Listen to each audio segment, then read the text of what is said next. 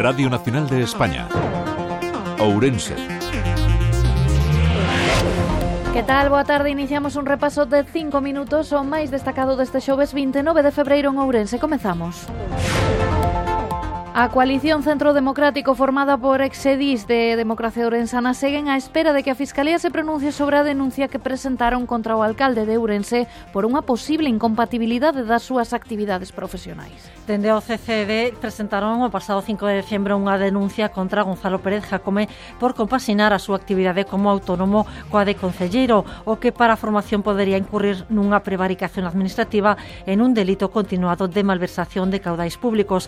A regulamento Parlamento Municipal di que no caso de que un concelleiro a tempo completo teña outras ocupacións retribuídas, terá que solicitalo no Pleno. José Manuel Palacios, coordinador de Coalición Centro Democrático este hombre lo que ha hecho ha sido, aunque lo sabe y aunque el Pleno se lo dijo y aunque ya se llevó una moción en su momento eh, para que solicitase la, la, incompatibilidad o que renunciase al, al, sueldo público, pues no ha hecho caso y ha seguido a su, a su buen albedrío.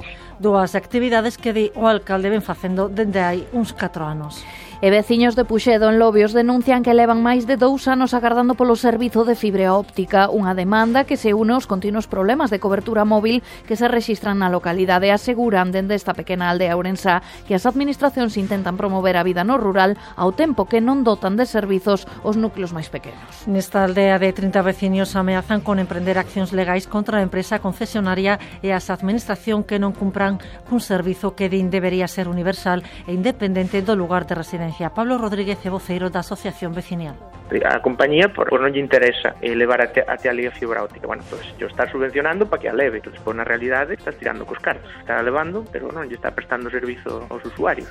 Puxedo foi un dos 10.400 núcleos incluídos no Programa Nacional de Extensión de Banda Ancha de Nova Xeración para implantar a fibra durante o 2019 e o 2021, pero continúa sen ter acceso a este servizo. Ademais, lamentan que o abandono da instalación a medio facer afecta a zonas protegidas por patrimonio.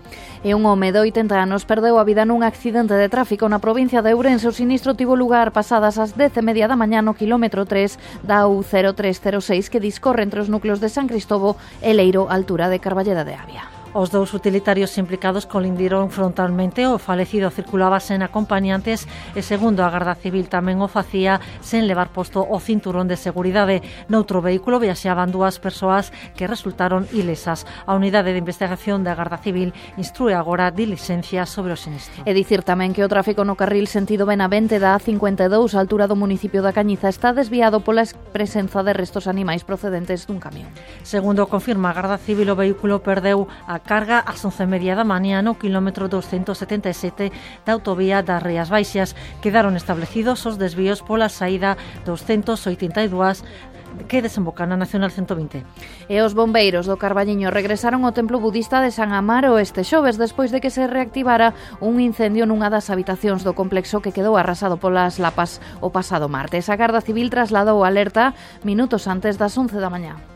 Até a zona mobilizaronse ademais de efectivos dos bombeiros do Carballiño, profesionais do GES de Ribadavia e axentes da Garda Civil.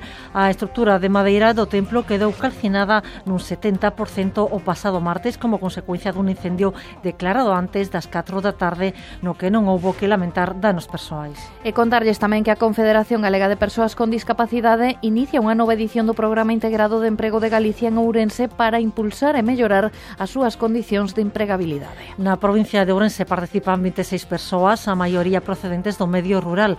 Todas pasaron unha entrevista coa personal técnico para coñecer as súas capacidades e aqueles aspectos a traballar co candidato a hora de afrontar un posto de traballo. O programa está orientado ás necesidades do mercado laboral a través de talleres de formación transversal e orientación.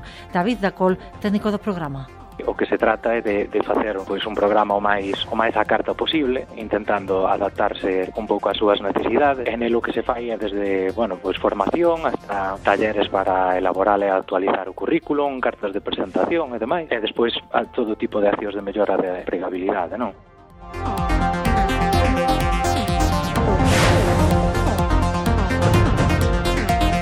Pois isto foi todo. Sigan informados nesta sintonía ou en rtv.es. Nos volvemos con máis información de Ourense aquí en Radio Nacional mañá 7.25. Ata entón, pasen un feliz día.